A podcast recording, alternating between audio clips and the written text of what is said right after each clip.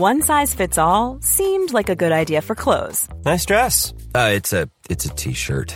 Until you tried it on. Same goes for your healthcare.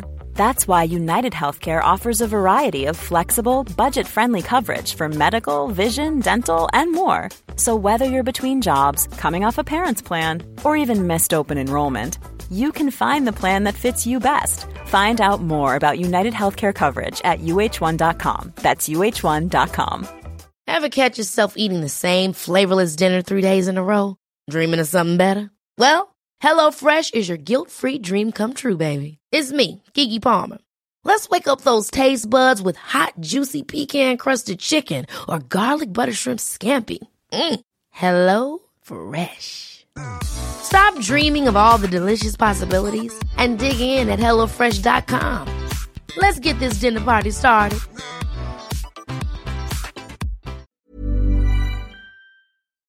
Después de que una niña pequeña fuera mordida por un insecto nuevo, exótico y peligroso en Delaware, los medios comenzaron a especular.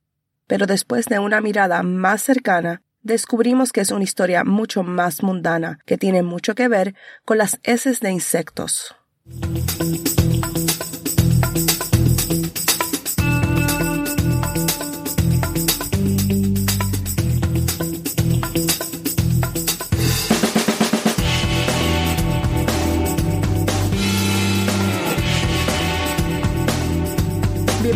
Tiny Vampires, un podcast sobre enfermedades, ciencia e insectos chupasangre. Soy Raquel Montañez González, su presentadora. Y sí, volvimos. Raven estuvo filmando un documental de PBS con su trabajo durante los últimos tres meses. Y yo estuve estudiando para mis exámenes de cualificación y ya soy candidata a PhD. Así que muchas gracias por tolerar nuestra ausencia del mundo de los podcasts, pero ya estamos de vuelta. Bueno, el doctor Christian Magori y algunos otros nos preguntaron sobre el insecto kissing bug en inglés o chinche que mordió a una niña en Delaware. Quiere saber qué está haciendo un insecto asociado con América del Sur y Central en el noroeste de los Estados Unidos. Primero, hablemos de lo que es un kissing bug. A diferencia de las mariquitas y las luciérnagas, en realidad estos son insectos, lo que significa que tienen una boca en forma de tubo que se pliega debajo de su cuerpo hasta que están listos para usarla. Hay muchas especies de kissing bug, pero en su mayoría son de color marrón oscuro con rayas naranjas en los costados de su cuerpo. La imagen del programa de hoy es una foto de uno. Si miras, notarás que se parece mucho a otros insectos que has visto, especialmente a los stingbugs o insectos apestosos.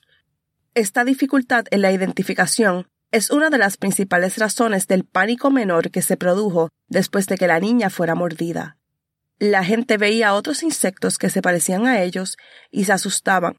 Incluso los medios de comunicación publicaban fotos de todo tipo de insectos bastante comunes y decían que eran kissing bugs, lo que aumentaba la confusión. De hecho, es muy común realizar una búsqueda de kissing bugs y encontrarte con la mitad de las páginas mostrándote otros insectos que no son kissing bugs. Lo que hace a los kissing bugs tan aterradores es que probablemente sean el insecto más grande que se alimenta de sangre en el mundo, pero también transmiten un parásito mortal. Este parásito llamado Trypanosoma cruzi vive dentro de las células musculares y las daña. A diferencia de las garrapatas y los mosquitos, el parásito no se transmite a través de la picadura de un insecto, sino a través de sus heces. Es más probable que una persona se encuentre con las heces de un kissing bug si éste se ha estado alimentando de ellas. Las infecciones con este parásito vienen en dos fases. Primero, está la fase aguda que ocurre justo después de que el parásito ingresa al torrente sanguíneo. Llega allí cuando las heces del insecto se frotan en la herida de la picadura, se come accidentalmente o se frotan en una membrana mucosa, que es cualquier piel húmeda y delgada como el interior de la nariz, la boca o los párpados. La fase aguda puede comenzar con hinchazón, donde comenzó la infección, pero a menudo no hay signos. A medida que los parásitos se multiplican en muchos tipos de diferentes células del cuerpo, algunas personas continúan sin verse afectadas mientras que otras presentan síntomas similares a la gripe. Es raro, pero algunos niños mueren durante la fase aguda. Después de un tiempo, entre un par de semanas a un mes, los parásitos pasan a la fase crónica, donde se establecen en el tejido muscular. Incluso entonces, la mayoría de las personas infectadas no tienen idea. Viven toda su vida sin síntomas, pero después de 10 a 30 años de albergar constantemente un parásito, el 20 a 30% de las personas desarrollan complicaciones cardíacas, complicaciones digestivas o ambas. El parásito devora el corazón con el tiempo, lo que hace que no pueda contraerse adecuadamente e interrumpe las señales eléctricas que le dicen al corazón que lata. La mayoría de los pacientes que mueren por la enfermedad de Chagas mueren de muerte súbita cardíaca. En las infecciones que afectan el sistema digestivo, el parásito afecta principalmente a las células de la garganta y el colon, haciéndolos agrandar. A pesar de que la garganta es más grande, el paciente siente que hay algo que bloquea constantemente su garganta, y es increíblemente doloroso tragar. Puede empeorar tanto que los pacientes terminan con desnutrición, incluso si tienen mucho para comer. Para aquellos con colon agrandado, puede obstruirse, lo que también puede ser una afección potencialmente mortal. No sabemos exactamente por qué, pero es probable que solo las personas que contrajeron la enfermedad de Chagas al sur de la cuenca del Amazonas tengan el tipo digestivo. Entonces, sí, Chagas es una enfermedad muy grave, para la cual no hay vacuna. ¿Significa esto que todos deberíamos estar preocupados de que una niña en Delaware haya sido mordida por un kissing bug? Vamos a profundizar en eso. Hay 11 especies de chinches que son nativas de los Estados Unidos y de las Américas. Solo dos de ellas se encuentran solamente en Estados Unidos. Han sido documentados aquí desde el 1800. Y estos no son insectos invasores. Evolucionaron aquí tanto como son los bisontes y las águilas calvas. En América Latina, Chagas mata a 10.000 personas al año, pero la cantidad de personas que se infectan aquí, en los Estados Unidos, es de solo un dígito por año. Entonces, la pregunta realmente es, si tenemos kissing bugs en los Estados Unidos, al igual que los tienen en América del Sur y Central, ¿por qué no estamos viendo infecciones de chagas aquí y por qué no estamos siendo infectados por ellos? Lo primero que supuse es que los kissing bugs aquí no son portadores del parásito, pero en realidad su tasa de infección está alrededor del 50% en Texas. Eso es extremo. Para poner un ejemplo, al investigar mosquitos, una tasa de infección de 1% se considera alto. Se trata de un término que he usado antes, competencia vectorial. Algunas especies de chinches son mejores para transmitir la enfermedad que otras. Por ejemplo, si una especie de insecto prefiere el sabor del perro al humano, es más probable que persiga a las mascotas en el hogar que a las personas que viven allí. Esto aumentaría el riesgo para el perro, pero también haría que el insecto sea mucho menos propenso a transmitir el parásito a los humanos. Nuestro artículo de hoy se llama Importancia de los tiempos de alimentación y defecación de los insectos vectores en la transmisión de la enfermedad de Chagas, por Sherwin Wood. En el 1951 estaban pensando en esta pregunta. ¿Qué hace que los kissing bugs en los Estados Unidos sean malos para transmitir la enfermedad de Chagas? Entonces se analizó el proceso de infección paso a paso. Sherwin se dio cuenta de que todo se reduce a la interacción entre las heces del insecto y el humano. Para que una persona entre en contacto con las heces, el insecto deberá defecar en algún lugar cerca de la persona. Es muy probable que esto suceda cuando el insecto se está alimentando, porque cuando no tienen hambre se esconden en un lugar seguro. Entonces, hizo una pregunta muy simple. ¿Cuánto tiempo después de alimentarse defecan?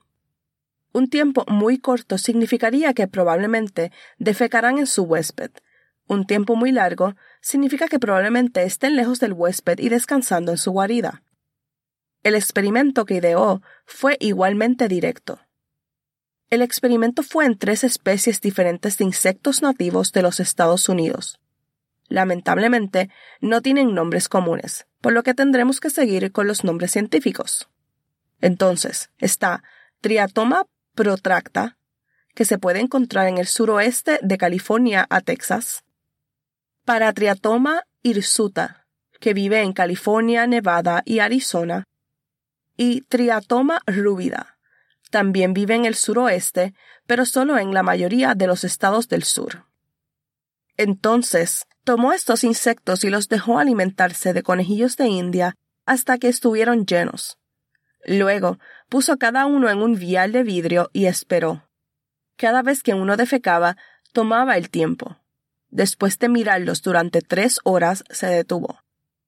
Lo que descubrió fue que la protracta, la más extendida de las tres especies, tardó muchos minutos, a menudo horas, en defecar después de comer, por lo que es un vector bastante incompetente. Hirsuta tuvo momentos similares, defecando mucho después de dejar el anfitrión, pero Rúbida era diferente. Ni siquiera esperaron un minuto entero antes de hacer un depósito también defecaron con más frecuencia que las otras especies en el estudio. Cuando comparas estos kissing bugs nacidos en los Estados Unidos con los de América del Sur y Central, se ve una forma de patrón. En su mayor parte, los insectos de los Estados Unidos esperan hasta después de que han abandonado a su huésped para defecar, mientras que sus contrapartes tienen más probabilidades de defecar en su huésped pero como podemos ver en el caso de Rúbida, esto no siempre es cierto. Claramente hay otros factores en juego. Algunos factores que se han investigado van desde la tendencia de las casas en los Estados Unidos a construirse herméticamente, hasta la cepa del parásito que lleva cada especie de kissing bug. En este momento no conocemos la historia completa, pero lo más probable es que sea una combinación de muchas cosas como nos hemos encontrado antes, en los años 50 no publicaron quién financió su investigación. So, con todo lo que te he dicho, una pregunta natural que podrías hacerte es, si no está ocurriendo una invasión de insectos, ¿por qué hay tantos medios de comunicación que dicen que sí? Raven va a profundizar más de eso durante un show en vivo, en el cual yo traduciré y se los haré disponible en octubre pero en parte se debe al hecho de que es una enfermedad de la que la mayoría de la gente en los Estados Unidos nunca ha oído hablar. Y la información errónea se propaga rápidamente cuando no hay mucha información por ahí. También creo que esto podría ser una mala interpretación del término enfermedad emergente. La enfermedad de Chagas se está extendiendo a medida que las personas se mueven alrededor del mundo, pero no es contagiosa.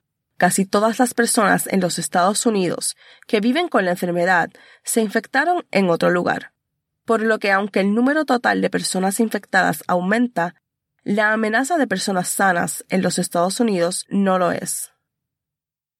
El próximo mes, en el episodio 33, tendremos el programa en vivo que yo traduciré The Sound Education, insectos chupadores de sangre de los que nunca has oído hablar. Entraremos en la ciencia detrás de los insectos como las pulgas, las moscas tsetse y hasta más sobre los kissing bugs. Una vez más, gracias por escucharme. Mi nombre es Aquel Montañez González, estudiante de doctorado de la Universidad de Notre Dame y financiada por el Instituto Nacional de la Salud.